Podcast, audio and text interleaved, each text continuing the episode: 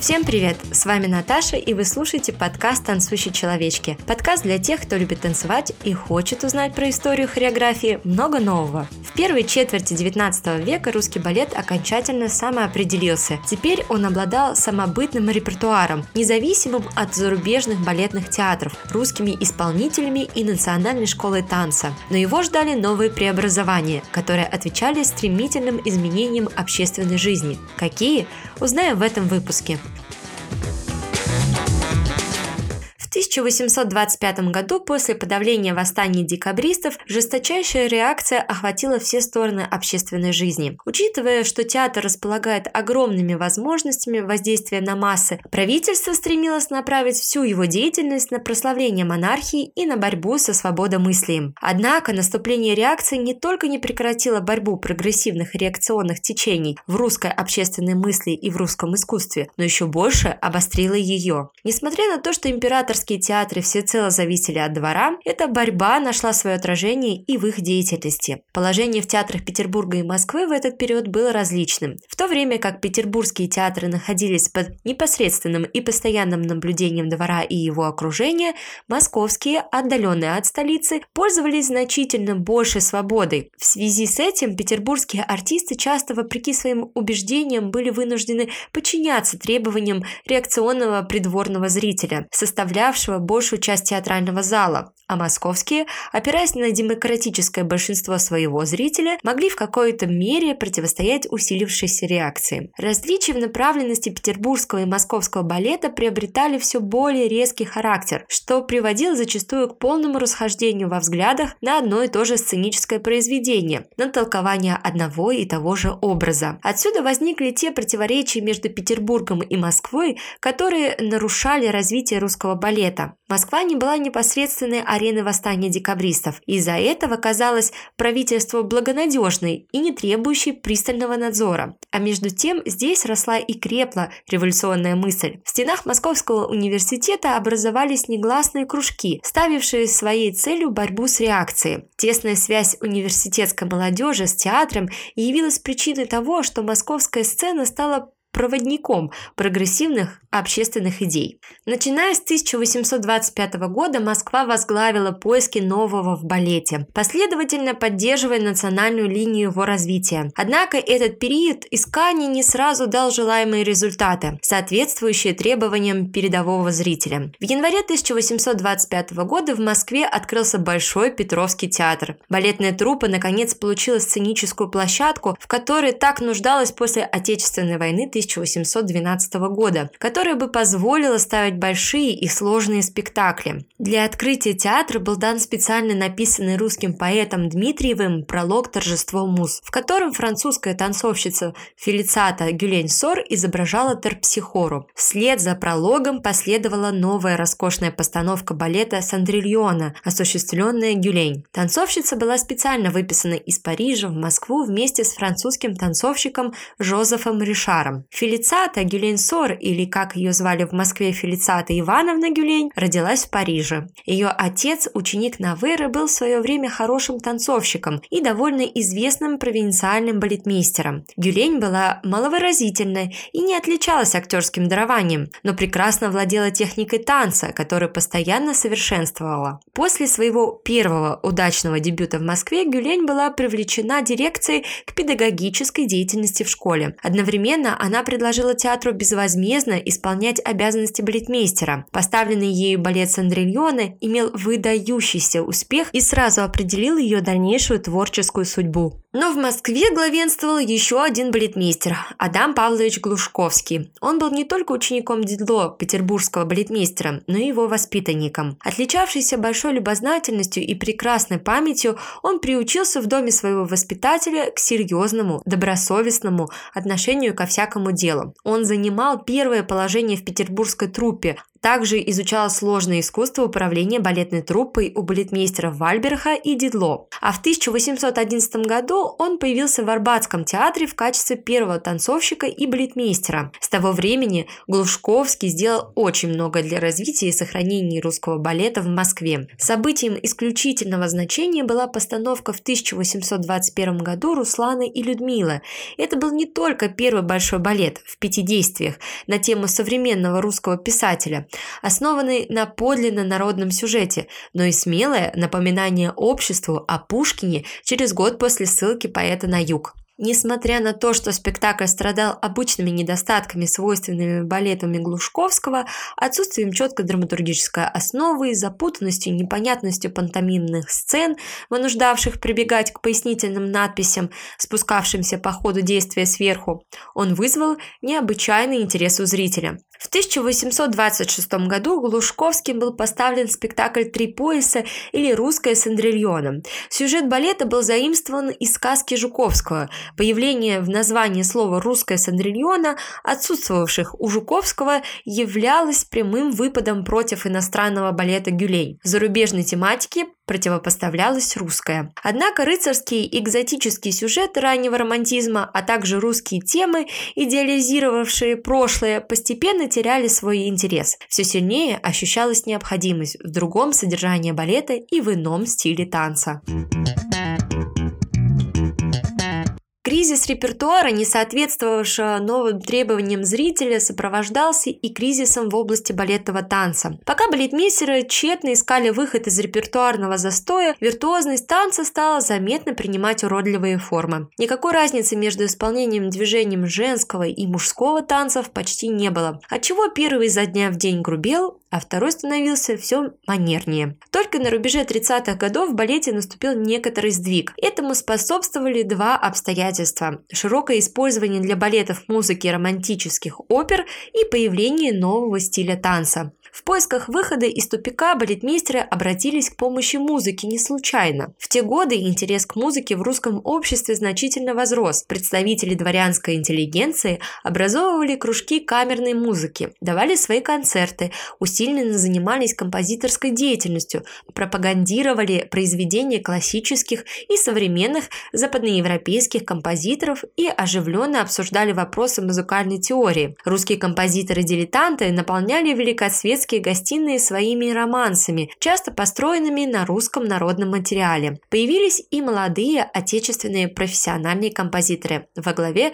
с Верстовским. Балетмейстера больше чувствовали, чем сознавали значение музыки в балетном спектакле и ее роль в создании танцевального образа. Посредством музыки они надеялись внести более глубокий смысл в танец. Балетмейстеры XVIII века черпали сюжеты своих спектаклей из трагедий и комедий. Вальбер, Дидло, Глушковский широко использовали романы, повести и мелодрамы. Теперь же постановщики обратились к опере. Этот путь казался им вернее, так как музыка и танец всегда были очень тесно связаны связаны и зависели друг от друга. На сцене одна за другой стали появляться оперы, переложенные на язык танца. Однако оперная музыка за многим исключением не отвечала задачам балетного театра и была не в состоянии помочь исполнителю в создании убедительной хореографии. В 1834 году Гюлейн сочинила и поставила на сцене Большого театра балет «Розальба» или «Маскарад», использовав для него музыку композиторов Россини и Абера. Спектакль сопровождался сопровождался шумным успехом благодаря новому разрешению сюжета и новому построению танцев, опиравшихся на содержательную музыку. В этом балете главным было не столкновение героев и не их физические действия, как это часто бывало раньше, а их внутренние переживания. Соответственно, с этими нововведениями был значительно изменен и хореографический рисунок. Критика заметила и приветствовала это новшество в балете, выразив предположение, что Гюлень воспользовалась в своей работе принципами только что появившегося в Париже романтического танца. Создателями его были итальянский танцовщик и балетмейстер Филипп Тальони и его дочь Мария. О них я уже рассказывала в 19 выпуске, где мы говорили о развитии хореографии в Европе в 19 веке. Балерина Мария Тальони прославилась благодаря своему отцу Филиппу, который создал для нее идеальный балет Сильфиде, который в свою очередь подчеркивал все данные балерины и скрывал ее недостатки. 1 марта 1832 года состоялось первое представление Сильфиды в Большой Парижской опере, после которого Мария Тальони сразу стала мировой знаменитостью. Необычайный успех балета заключался не только в его новизне но и в полной органической слитности формы и содержания. Незадолго до постановки Розальбы Гюлень, поехав в Париж, увидела там Тальоне. Она сразу оценила необычайную простоту, совершенство рисунка и музыкальность ее танца и использовала их в своей работе. Успех Розальбы заставил Гюлень снова обратиться к Аберу. На этот раз она остановилась на сюжете его оперы «Немая из Портичи». В условиях Николаевского режима подобный шаг был большой дерзостью, так как за пять лет до этого премьера этой оперы в Брюсселе совпала с началом революции в Бельгии. Однако опера возбудила такой интерес у русского зрителя, что Николай I разрешил ее представление в России, но только в немецком оперном театре, где не пели на русском языке. При этом он собственноручно сделал несколько значительных изменений в либретто и приказал именовать спектакль в афишах «Фенеллой». Как только опера Фенелла пошла в Петербурге, Гюлен немедленно предложила переделать ее в балет, доказывая, что немой язык балета ни в коем мере не способен сеять вредные идеи и расшатывать устои самодержавия. Николай I согласился с этими доводами при условии соблюдения в либретто сделанных им поправок. Балет был дан в Москве в начале 1835 года и, несмотря на изменения в содержании, был верно понят зрителями. Музыка Абера, почти полностью сохраненная в балете, а главное его название, хорошо известное московской интеллигенции, возместили цензурные пробелы. Вскоре после этого правительство запретило постановку оперы, и она была возобновлена в Петербурге только в 1847 году. Причем было приказано называть ее в афишах «Палермские разбойники», так как имя Фенелла звучало призывом к борьбе. Гюлень, воспитанная французской буржуазной революцией, не побоялась произнести его на московской сцене в десятую годовщину восстания декабристов. Подобное вольнодумство было допустимо в московских императорских театрах, отдаленность которых от столицы позволяла им вести свою репертуарную линию считаясь более запросами демократического зрителя, чем с велением царского двора. Успех Финелла зависел не только от революционного сюжета, но и от крайне удачного сочетания идейного содержания и разнообразных оправданных действием танцев. Дидло, посетивший Москву через год и присутствовавших на этом спектакле по свидетельству Глушковского, остался доволен балетом, который был в его духе, имел содержание, драматический интерес и здравый смысл. На следующий год после Финелла Пинелла Гюлень осуществила на сцене Большого театра первую итальяневскую постановку – оперу-балет «Абера. Влюбленная Бейдерка». Этот спектакль был как бы переходным этапом к главному показу московскому зрителю лучшего балета Тальони «Сельфида», который Мария Тальони должна была привести на гастроли в Петербург. Гюлень особенно тщательно и вдумчиво готовила свою постановку этого балета в Москве. Начиная работу, Гюлень остановилась на одной из лучших своих учениц – Екатерине Екатерине Санковской, впоследствии крупнейшей русской танцовщицы середины 19 столетия. В 1836 году Гюлень за свой счет повезла Санковскую во Францию и Англию смотреть Тальоне, а 6 сентября 1837 года в один день и час состоялись первые выступления Тальоне в роли Сельфиды в Петербурге и дебют Санковской в этой же роли в Москве. Событие знаменательное для истории русского балета.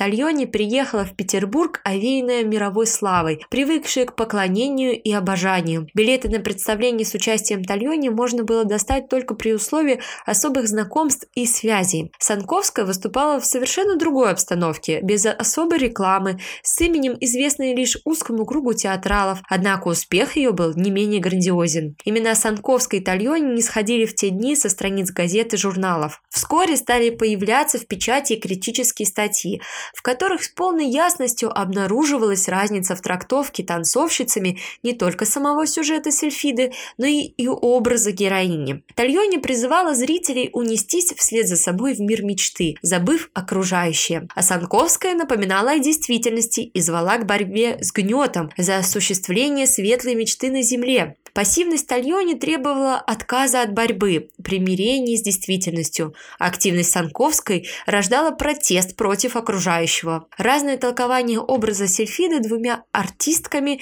влекло за собой и разное отношение зрителей к герою балета. В Петербурге он вызвал сочувствие и жалость, в Москве – возмущение и презрение. Санковская обогатила русский балет всем лучшим, что было в творчестве Тальони, но отвергла отделение танца от пантомимы и, опираясь на реалистические традиции русского театра, сумела силой своего таланта дать прогрессивное направление содержанию постановок Филиппа Тальони. Реалистическое разрешение образов резко отличало русский романтический балет от зарубежного. Мария Тальони пробыла в Петербурге вплоть до 1842 года, но с каждым сезоном ее успех становился меньше. В конце гастроли она уже не делала полного сбора в театре. Более того, когда танцовщица, стараясь повысить интерес к себе, выступала перед зрителем в русской пляске, она впервые за всю свою артистическую жизнь была ошикана и вызвала резкие недоброжелательные отзывы в газетах. Русский зритель даже в Петербурге не пожелал в данном случае считаться с мировой славой артистки и открыто заявил о своем отрицательном отношении к ее исполнению русского танца. Тальоне пришлось после этого серьезно заняться с престарелым Огюстом и выступить вторично, чтобы несколько исправить неблагоприятные впечатления, произведенные ей на зрителей в первый раз. Но это не помогло. Тальони перестала поражать своей грацией и совершенством танца, а кроме них ничем не могла заинтересовать публику. Вскоре после этого балета Филиппа Тальони сошли со сцены Петербургского театра. Совсем иное явление наблюдалось в Москве. Оживленные реалистическим творчеством Санковской и других московских танцовщиц, образы балета в Тальоне, став разнохарактерными, прожили на московской сцене до середины 60-х годов XIX века. Интересный факт, что Мария Тальони на предложение выступить в Москве ответила отказом, ссылаясь на ранее заключенный договор. Однако, вернее будет предположить, что причиной этого отказа крылись в нежелании соперничать с Санковской, которую Тальони знала и глубоко уважала уважала. Слыхала она и о популярности русской танцовщицы в Москве и, естественно, не хотела подвергать себя враждебной демонстрации. Мария Тальони была только великой танцовщицей, а Екатерина Санковская – вдохновенной танцовщицей-актрисой. В этот же период, помимо утверждения репертуара романтического балета, в Москве продолжалась и работа по созданию национальных балетов. В 1830 году был дан народный дивертисмент Лобанова «Возвращение храбрых донцов из похода», отметивший окончание русско-турецкой войны 1828-29 годов. Затем появились новые редакции Руслана и Людмилы Глушковского и его балет «Черная шаль» или «Наказанная неверность». Наконец, в 1833 году Глушков Маяковский удачно поставил новый вариант своего дивертисмента «Татьяна Прекрасная на Воробьевых горах», довольно долго державшихся на сцене. Видимо, желая закрепить романтический репертуар 30-х годов на сцене Большого театра, Гюлени в мае 1838 года поставила в Москве второй балет Тальони «Миранду» с той же Санковской. После этого, считая свою миссию выполненной, она подала в отставку. Романтический тальоневский балет в Москве был утвержден силами исключительно русских артистов, воспитанников выпускников Московской балетной школы. Таким блестящим расцветом исполнительского искусства балет в Москве был во многом обязан деятельности Глушковского, Гюлень и других работавших с ними педагогов. В области преподавания Гюлень сыграла в Москве ту же роль, что Дидло в Петербурге. Успех ее педагогической системы заключался в том, что она занималась развитием танцевальной техники своих питомцев, не насилуя их индивидуальности, тем самым способствуя укреплению русской национальной школы классического танца. В конце 1838 года на смену ушедшей из театра Гюлень был переведен из Петербурга Теодор Герина, на которого возлагались и обязанности первого танцовщика. Вскоре после его приезда весной 1839 года вышел в отставку и Глушковский. Балетмейстер поселился в Москве и посвятил остаток своих дней литературному труду. Благодаря этому сохранились подробные сведения о творчестве и методах работы Дидло, о начальном периоде деятельности деятельности Московского императорского балетного театра и о многих артистах балета того времени. Деятельность Герина балетмейстера по преимуществу заключалась в том, что он, хорошо зная большинство лучших балетов в Тальоне,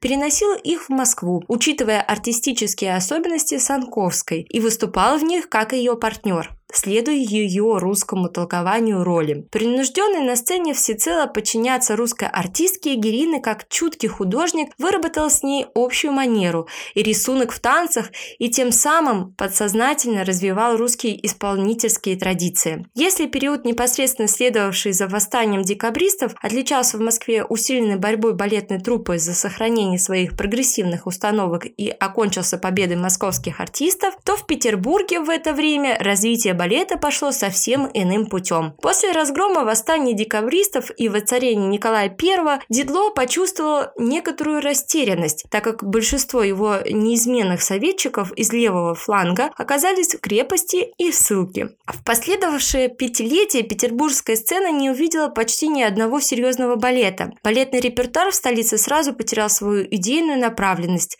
На сцене царило смешение стилей, возобновлялись постановки прошлого и копировались копировались зарубежные спектакли. Дидло становился лишним в Петербургском императорском театре. Однако он до конца жизни продолжал борьбу за сохранение воспитанной им труппы и организованной им балетной школы. Балетмейстер досаждал начальству требованиями, писал докладные записки, противодействовал проникновению иностранцев на русскую балетную сцену, но ничего не помогало. На его глазах разрушалось все то, что он создал. В 1831 году Дидло ушел со службы, так и не добившись правды у дирекции.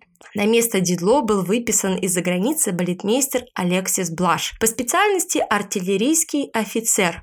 Он не имел даже профессионального хореографического образования, и единственное его право на занимаемую должность заключалось в том, что он был сыном известного французского провинциального балетмейстера. После Дидло появление в Петербурге Блаша можно было рассматривать как издевательство над русским балетом. Не только труппа и широкие круги дворянской интеллигенции, но и придворный зритель давно переросли Блаша. Беспомощность нового балетмейстера скоро стала совершенно очевидной, и с 1834 года он фактически перестал руководить петербургской балетной труппой. Блаша в Петербурге скоро сменил Антуан Титюс, опытный, но лишенный дарования балетмейстер с сильно устаревшими вкусами. Вскоре художественная отсталость Титюса обнаружилась в полной мере. В 1834 году Николай I присутствовал на представлении «Розальбы» в Москве, что по преданию вызвало его замечание о том, что Москва балетом перещеголяла Петербург. По-разному проходило в Москве и в Петербурге и развитие романтического балета. В то время как русские исполнители в Москве последовательно и сознательно воспринимали новую форму танца, подходя к ней критически и перерабатывая ее по-своему со своих национальных эстетических позиций, в Петербурге, где романтический балет был введен по высочайшему повелению, артисты вынуждены были переключиться на него внезапно, без соответствующей технической подготовки, что привело их вначале к рабскому копированию иностранных исполнителей. 20-30-е годы ознаменовались для русского балета особенно яркими достижениями. На сцене появилась Екатерина Санковская, первая русская танцовщица, успешно конкурировавшая с лучшими танцовщицами мира. В Москве русский балет оказался способным к самостоятельному использованию нового танцевального языка для создания разнообразных танцевальных образов. Стала вырабатываться и своя национальная система хореографического воспитания. Значительно Значительное расширение балетных труп как в Петербурге, так и в Москве явилось основой для дальнейшего развития русского кардебалета. Параллельно с этими положительными явлениями обнаружился и рост противоречий во взглядах петербургских и московских зрителей, неблагоприятно отразившийся на развитии русского балета. Появление крупнейших иностранных исполнителей на русской сцене способствовало совершенствованию отечественного балетного искусства. Но столичный великосветский зритель, продолжавший трепетать перед западноевропейским европейским искусством, принуждал деятелей балета слепо копировать иностранцев как в отношении исполнения, так и репертуара. Правда, петербургские артисты по мере своих своих сил противились этому и отстаивали свои национальные традиции в балете. Что же касается демократических зрителей Москвы, во главе которых стояла передовая университетская молодежь, то они критически воспринимали зарубежный репертуар и требовали от спектаклей глубокого идейного содержания и русской манеры исполнения. В московском балете продолжало главенствовать содержание, в то время как на петербургской сцене превалировала форма. Все это привело к тому, что почти на полстолетия развитие русского национального балета сосредоточилось в Москве. И на этом у меня все. С вами была Наташа и подкаст «Танцующие человечки». Ставьте реакции, если вам нравится слушать мой подкаст. Пишите комментарии, подписывайтесь, чтобы не пропустить новые выпуски. Всем пока! Пока!